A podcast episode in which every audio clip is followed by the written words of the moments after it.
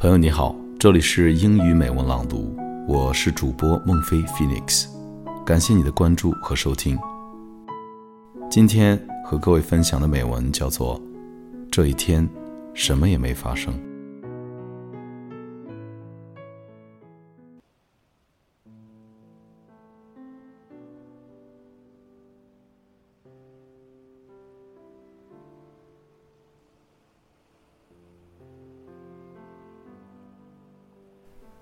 I'm just sitting here in my room today, listening to music while it rains outside my window, and I can't stop thinking about how happy I am and how great my life is. There's nothing particularly special about it. I'm not rich or famous. I'm not exceptionally talented.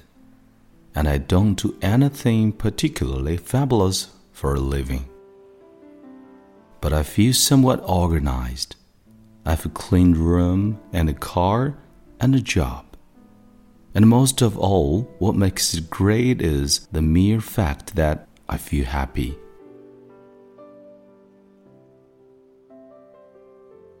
I know this may not seem like the most interesting story in the world.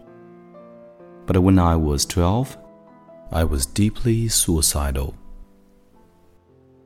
I'm sharing my good mood today because I know there are tons of people out there who struggle with life. Not even necessarily the outward details of their lives, but the inner demons that exist within their minds. I want you to know if that's you, that is a mere possibility of reaching a place of inner peace is worth it it is worth hanging on for. I was probably 25 when happiness and contentment became my default emotions. It took a long time and it took a lot of change, pain, and growth. But now that I'm here, it feels permanent, and the emotions of the past feel like they happened to someone else. They are so foreign and distant to me. For some, it may take even longer and it may take even more. But I cannot imagine even for a second that the struggle wouldn't be worth it if this is the end result. That's it. I just wanted to share my positive vibes with everybody. The world can be an amazing place if you let it. And you can be an amazing person. You probably already are. Good luck, and please never give up.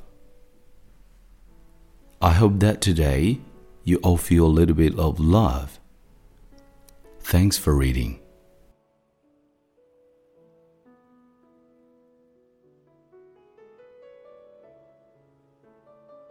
很多人觉得成功取决于拥有财富的多少，也有人觉得理想中的爱情就应该一直轰轰烈烈、热情似火。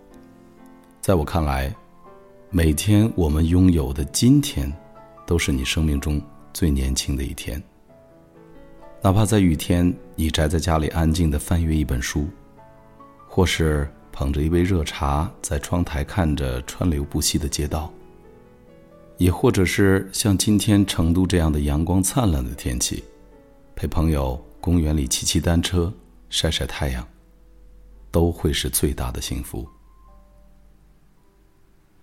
好了，亲爱的朋友，你可以在微信订阅号、网易云音乐或者蜻蜓 FM 等平台搜索“英语美文朗读”，和我一起邂逅更多暖声美文。我是孟非 Phoenix。今天的节目到这里就结束了，让我们下期再会。